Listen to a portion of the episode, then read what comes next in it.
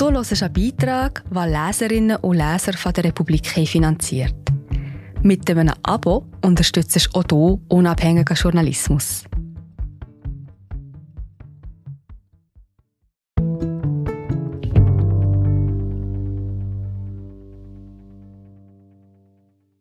Wie können sich gemäßigte Parteien gegen rechtsextreme Bewegungen verteidigen?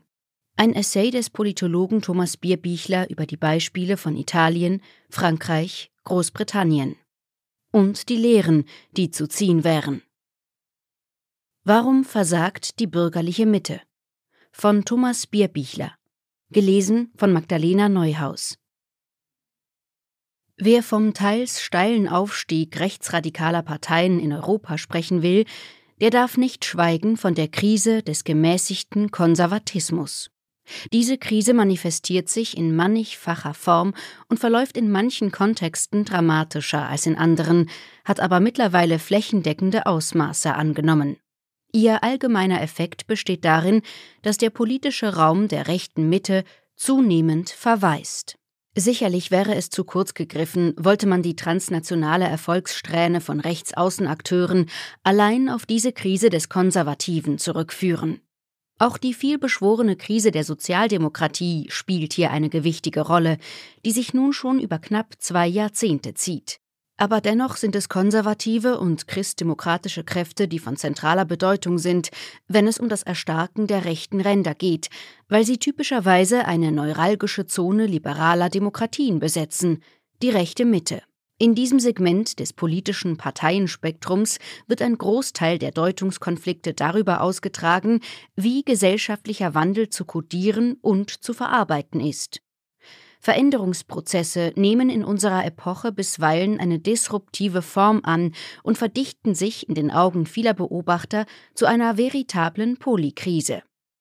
Es hängt daher im Wesentlichen vom Agieren und von der Vitalität gemäßigt konservativer Kräfte ab, ob es gelingt, die mitunter auch politisch forcierten Veränderungsprozesse, die aus der Not der Krisen geboren sind, als Bedrohung und Gefahr zu kodieren.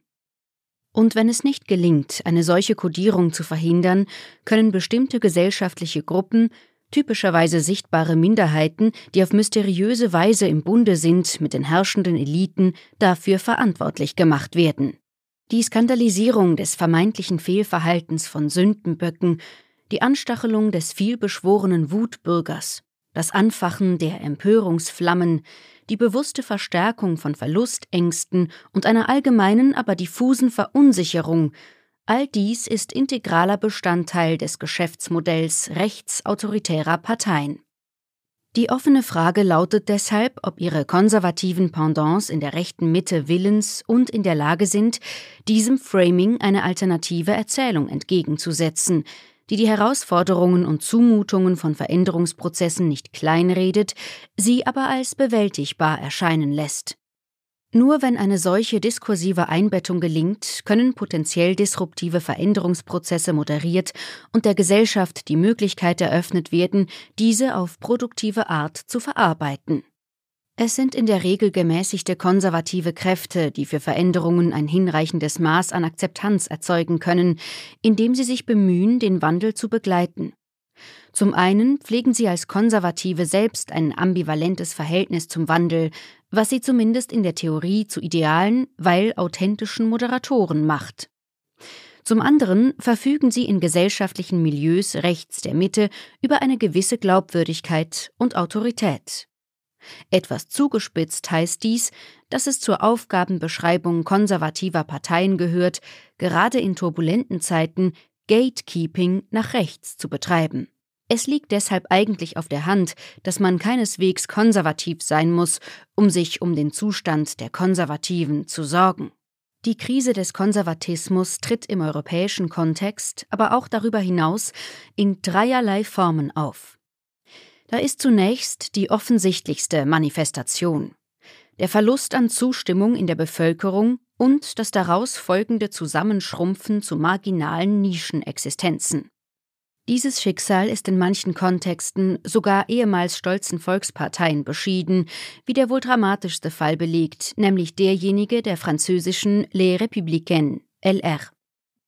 Die Partei, die unter diversen Namen die Fünfte Republik wie keine andere prägte und die politische Heimat von Charles de Gaulle, Georges Pompidou und Jacques Chirac war, stellte in den Jahren 2007 bis 2012 mit Nicolas Sarkozy letztmalig den Präsidenten. Zehn Jahre nachdem Sarkozy in den Élysée-Palast eingezogen war, sollte der republikanische Präsidentschaftskandidat François Fillon jedoch den Einzug in den zweiten Wahlgang verpassen und bei den Wahlen 2022 blieb LR-Vertreter. Wir sind gerade wieder da. Hallo, ich bin Marie José, Wissenschaftsjournalistin bei der Republik. Und ich tue dich hier kurz stören. Mir gefällt bei der Republik, dass sie vertiefen. Es sind mehrheitlich Geschichten, die auf Hintergrund eingehen. Für das Lesen oder Hören, beim Joggen, beim Kochen oder wie man noch einen langen Tag vor dem Computer einfach möchte die Augen zutun. Wir sind werbefrei und nur von unseren Leserinnen und Lesern finanziert. Unter republik.ch slash hallo kannst du auch hier ein Abo lösen. So, und das war es auch schon mit der Störung.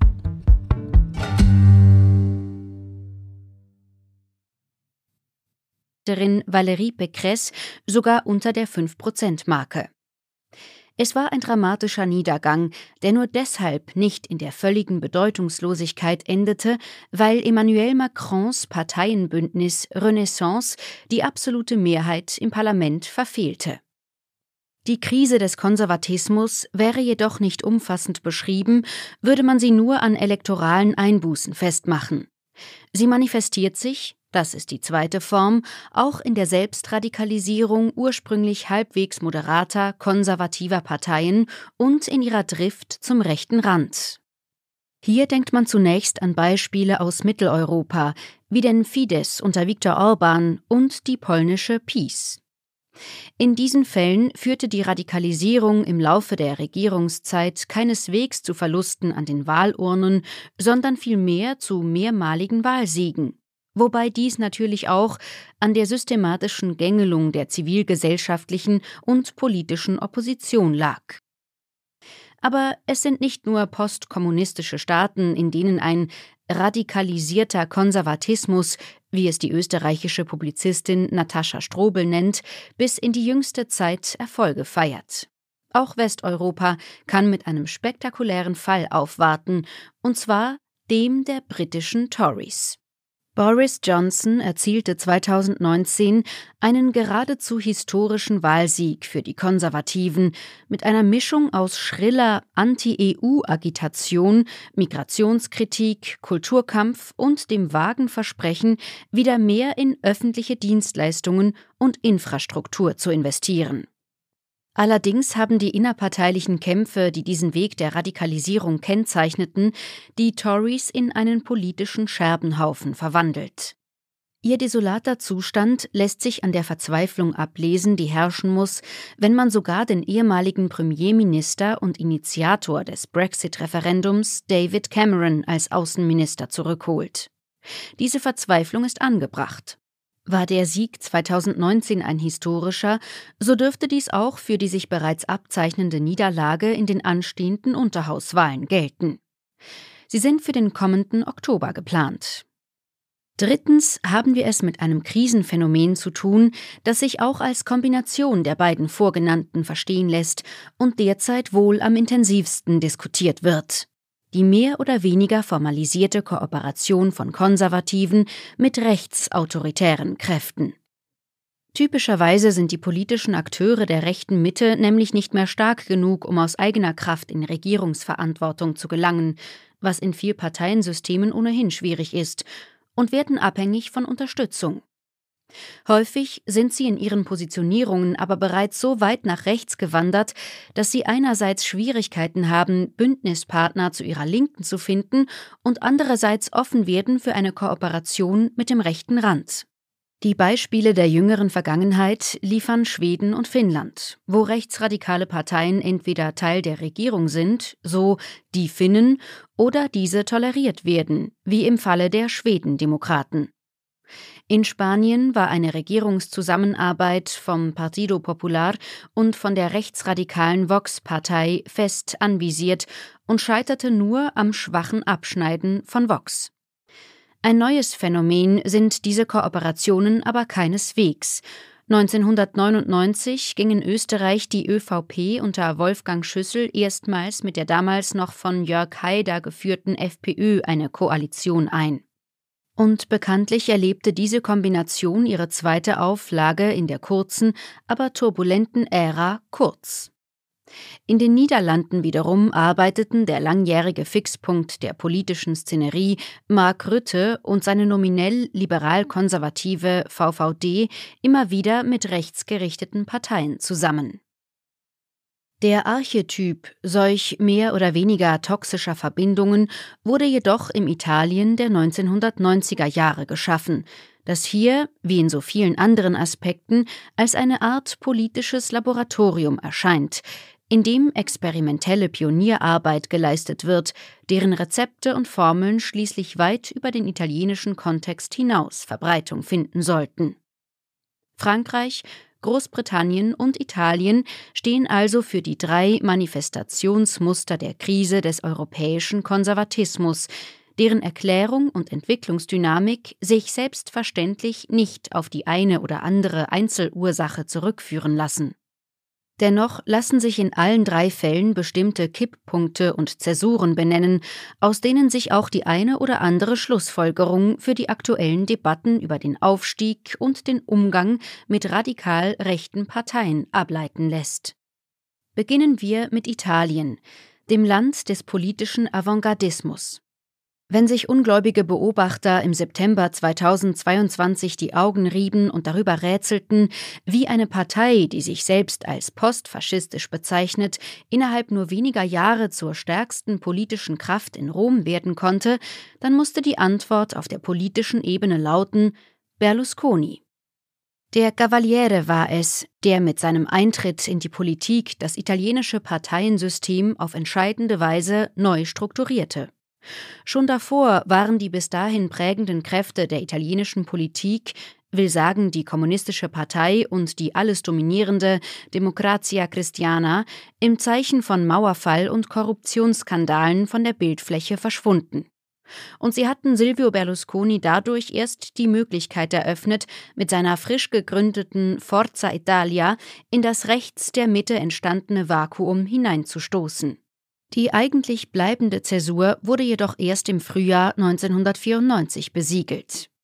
Berlusconi hatte nämlich im Wahlkampf im Norden mit der Lega Nord und im Süden mit der Alleanza Nazionale AN paktiert, und beide fanden sich nach dem Wahlsieg der Forza Italia folgerichtig in der Regierung wieder. Die Lega Nord war schon damals eine fremdenfeindliche Partei, die gegen Einwanderung aus kulturfremden Räumen agitierte und im Übrigen mehr Autonomie für Norditalien forderte. Der eigentliche Skandal war aber die Zusammenarbeit mit der Alleanza Nazionale unter Gianfranco Fini. Schließlich war die AN die Nachfolgepartei des Movimento Sociale Italiano, MSI, einer nach dem Krieg gegründeten Partei, deren Zweck ausdrücklich in der Pflege des faschistischen Erbes bestand. Der MSI war bis dahin das Schmuddelkind der italienischen Politik gewesen, das konsequent ausgegrenzt wurde. Bis Berlusconi kam und die bis dahin existierende Brandmauer mit einem Handstreich abräumte. Vom Paria der italienischen Politik avancierte die AN, die sich damals erstmals als eine postfaschistische Partei zu bezeichnen begann, zur Regierungspartei. Fini sollte in späteren Auflagen der Koalition gar noch zum Außenminister aufsteigen. Es war die größtmögliche Legitimierung und Normalisierung von Rechtsaußenpositionen, die Berlusconi ebenso opportunistisch wie nonchalant in Kauf nahm, um der lieben Regierungsmacht willen. Die Langzeitwirkung dieser Entscheidung war enorm, denn was weiter oben über Gatekeeping gegenüber dem rechten Rand gesagt wurde, war damit für die nächsten drei Jahrzehnte schlicht passé. Das Parteiensystem rechts der Mitte war zu einem Kontinuum geebnet worden, das von post-christdemokratischen Splitterparteien in der Mitte bis zur AN am rechten Rand reichte. Und die Dynamik innerhalb dieses Kontinuums sollte spätestens nach der Jahrtausendwende nur noch eine Richtung kennen. Nach rechts. Davor war es ironischerweise die AN, die unter Fini versuchte, sich als große Mitte-Rechts-Partei und Alternative zur Forza Italia zu etablieren. Nachdem dieser Versuch jedoch unter anderem am Widerwillen der Basis gescheitert war und die AN in einer Art Shotgun-Marriage mit der Forza Italia fusioniert hatte, was später zur Abspaltung der Fratelli d'Italia führen sollte, verschob sich das Gravitationszentrum rechts der Mitte immer weiter in Richtung des rechten Randes. Die diversen Akteure verstrickten sich in einen Überbietungswettbewerb, in dem jedes Einlenken und jede Nuancierung zur offenen Flanke gegenüber der politischen Konkurrenz wurde, die die Grenzen noch dichter machen und sich von Brüssel noch weniger gefallen lassen wollte. Die Folge war, dass die Hegemonie innerhalb des rechten Spektrums unweigerlich von der Forza Italia zur Lega Matteo Salvinis und schließlich zu Melonis Fratelli d'Italia wanderte. Als Regierungspartei treten die Fratelli d'Italia bislang vergleichsweise moderat auf. Doch warum sollte man auch den Konflikt mit der EU suchen, während ein warmer Geldregen aus dem Europäischen Wiederaufbaufonds über dem Land niedergeht? Kurzfristig dürfte es Meloni hauptsächlich um die Konsolidierung ihrer Macht gehen, wozu auch die Übernahme der Erbmasse der Forza Italia gehört. Da wären symbolträchtige Tabubrüche und Krawallpolitik nur kontraproduktiv. Spätestens, wenn die Wiederwahl einmal gelungen sein sollte, dürfte jedoch eine härtere und ambitioniertere Gangart gewählt werden. Es ist wichtig, sich die diversen Vermächtnisse der Ära Berlusconi klar vor Augen zu halten. Da sind erstens die Normalisierung rechtsradikaler Parteien und die Einebnung des Parteiensystems rechts der Mitte. Der italienische Fall zeigt in aller Klarheit die Gefahr, in die sich Mitte-Rechts-Parteien durch Kooperationen mit Parteien wie der AN und der Lega Nord begeben. Mittel- bis langfristig kehren sich die Kräfteverhältnisse in solchen Arrangements regelmäßig um. Die Forza Italia dominierte die erste Centro-Destra-Regierung. In der aktuellen Koalition ist sie nur noch eine kleine Juniorpartnerin. Wenn in Österreich dieses Jahr gewählt wird, dann dürften sich laut aktuellen Umfragen die Größenverhältnisse zwischen FPÖ und ÖVP ebenfalls umkehren. Auch in Schweden ist die einzige Partei, die bis jetzt von der Tolerierung durch die Schwedendemokraten profitiert, nicht eine der Parteien, die vertreten sind in der Minderheitsregierung, sondern die Schwedendemokraten selbst. Das zweite Vermächtnis Berlusconis ist die hyperpersonalisierte Instant-Partei. Ein Modell, das weit über Italien hinaus eine Vielzahl von Nachahmern gefunden hat, vor allem, aber nicht nur, rechts der Mitte. Man denke etwa an Macrons En Marche oder aktuell das Bündnis Sarah Wagenknecht in Deutschland. Es sind Parteien, die vollkommen auf die Führungsfigur ausgerichtet sind, entsprechend wenig für innerparteilichen Pluralismus übrig haben und von einem Politikertypus dominiert werden, für dessen Profil ebenfalls Berlusconi Pate stand. Es handelt sich um Figuren, die extrem virtuos das Feld der sozialen Medien bespielen und Aufmerksamkeitskünstler sind, sich dabei aber oftmals durch auffällige Seriositätsdefizite auszeichnen. Sie verstehen es, die Hemdsärmel hochzukrempeln, den Puls der Parteibasis zu fühlen und die Herzen zu erobern. Sie sind Expertinnen für Politics, in deren Händen alles zur Waffe gegen den politischen Gegner mutiert, die aber von Policies bisweilen wenig Ahnung haben. Zu den prominentesten Beispielen für diesen Typus gehören Salvini als Chef der Lega in Italien, Boris Johnson als Führer der Tories sowie auch Nicolas Sarkozy als Vorsitzender von Les Républicains, was uns zum Fall Frankreichs bringt. Die Zäsur in der Entwicklungsdynamik der französischen Mitte-Rechts-Parteien und der Wendepunkt für den Aufstieg der radikalen Rechten lassen sich ebenfalls recht klar benennen. Es ist aber nicht der erstmalige Einzug Jean-Marie Le Pens in die Stichwahlen zur Präsidentschaft im Jahr 2002. Natürlich war der Achtungserfolg Le Pens ein Paukenschlag, den man nicht hatte kommen sehen, zumal der damalige Front National FN nur wenige Jahre zuvor schon totgesagt worden war, nach der Abspaltung eines wichtigen Flügels unter Bruno Maigret. Nach Le Pens Einzug in die Stichwahl zeigte sich die Französische Republik jedoch überaus wehrhaft und bescherte dem Kontrahenten und amtierenden Präsidenten Chirac, der die rechte Mitte repräsentierte, einen Sieg mit über 80 Prozent der Stimmen. Nach dem Schreckmoment von Le Pens Erfolg im ersten Wahlgang ergriff der wiedergewählte Girac die Initiative, um den Gordon Sanitaire gegen den Front National zu stärken, indem er die rechte Mitte Frankreichs parteipolitisch konsolidierte. Durch die Zusammenführung des gaullistischen RPR und der liberal-konservativen Parteienföderation UDF in eine Partei sollte vermieden werden, dass der Front National die einzelnen Parteien gegeneinander auszuspielen versucht. Man könnte auch von einer Einheitsfront der rechten Mitte sprechen. Durchschlagender Erfolg im Sinne einer dauerhaften Schwächung des Front National war die UMP, deren Gründung daraus resultiert, allerdings nicht vergönnt. Deshalb ließ sich Chiracs Nachfolger in Spee, der ehemalige Innen- und Finanzminister Sarkozy, auf einen riskanten Strategiewechsel ein. Unter Chirac hieß die Devise noch, den Front National rechts liegen zu lassen. Angesichts der beständig steigenden Zustimmungswerte für die Le Pen-Partei erschien dies Sarkozy jedoch zu defensiv. Stattdessen gab er eine neue Marschrichtung vor. Die Wähler seien vom FN zurückzuholen. Eine selbstbewusste Rechte, so die Strategie, sollte sich offensiv mit den Rechtsradikalen auseinandersetzen, und zwar auf deren Terrain. So ging es im Wahlkampf 2007 nicht nur um innere Sicherheit, wie auch schon 2002, sondern diesmal auch um die Rolle, die der Islam und französische oder zugewanderte Muslime in diesem Zusammenhang spielten. Konnte der Islam überhaupt Teil einer ihrem Selbstverständnis nach laizistischen Gesellschaft sein? Was bedeutete das für das Tragen des Hijab und für öffentliche Gebete?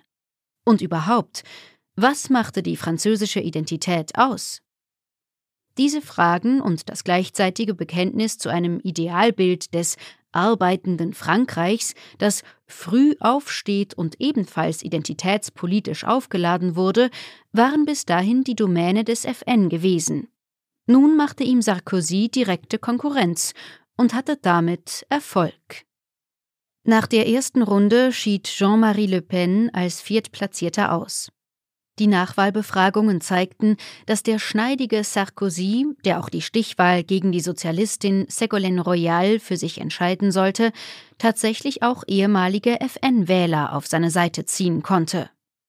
Doch was vom Abend der ersten Wahlrunde vor allem in Erinnerung bleiben sollte, ist Marine Le Pens Antwort auf die Frage, ob mit dieser Niederlage die politische Karriere ihres Vaters beendet sei. Sie sagte, Jedenfalls ist es der Sieg seiner Ideen.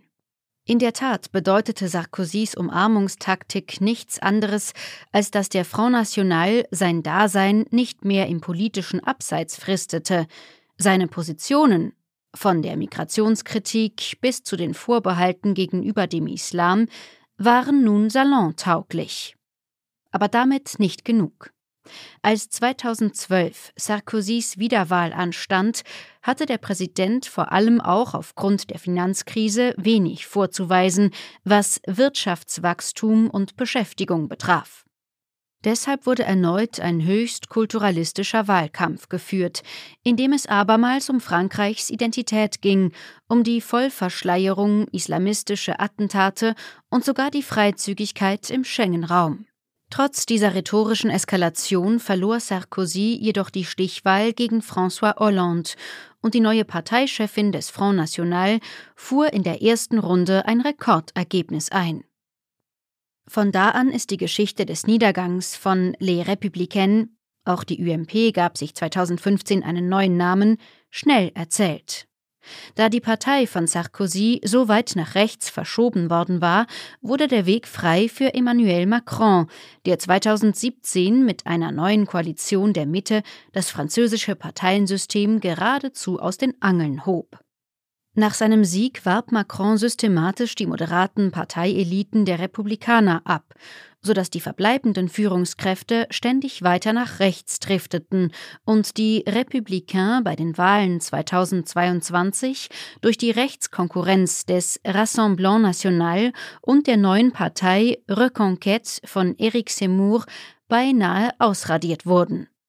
Der Grundstein für diese Niederlage wurde schon 2007 gelegt. Die nächsten Wahlen stehen erst in drei Jahren an, und noch ist es zu früh für gehaltvolle Prognosen, aber schon jetzt dürfte feststehen, dass Marine Le Pens Chancen sich nicht verschlechtert haben. Das liegt nicht nur daran, dass Macron nach zwei Amtszeiten nicht mehr antreten kann und unklar ist, ob irgendjemand seine Instant-Partei namens Renaissance überhaupt zusammenhalten, geschweige denn zum Erfolg führen kann. Auch die Macron-Regierung selbst ist mittlerweile nach rechts gerückt. Mit einem restriktiven Einwanderungspaket oder auch mit kulturalistischen Versatzstücken, etwa dass in der Schule wieder jeden Morgen die Marseillaise gesungen werden soll, scheint Macron seinerseits dem Drehbuch Sarkozys zu folgen. Bezeichnenderweise ernannte Gabriel Attal, der jüngst eingesetzte Premierminister, nun Rashida Dati zur neuen Ministerin für Kultur. Sie war Sarkozys Sprecherin im Präsidentschaftswahlkampf 2007. Die Schlussfolgerungen, die hier zu ziehen sind, ähneln denen, die sich aus dem italienischen Fall ergeben. Letztlich ist auch in Frankreich der springende Punkt, dass Rechtsaußenpositionen von der rechten Mitte normalisiert wurden wobei der RN unter Marine Le Pen im Zeichen der sogenannten Dediabolisation auch von seiner Seite alles daran setzte, als normale Partei zu erscheinen.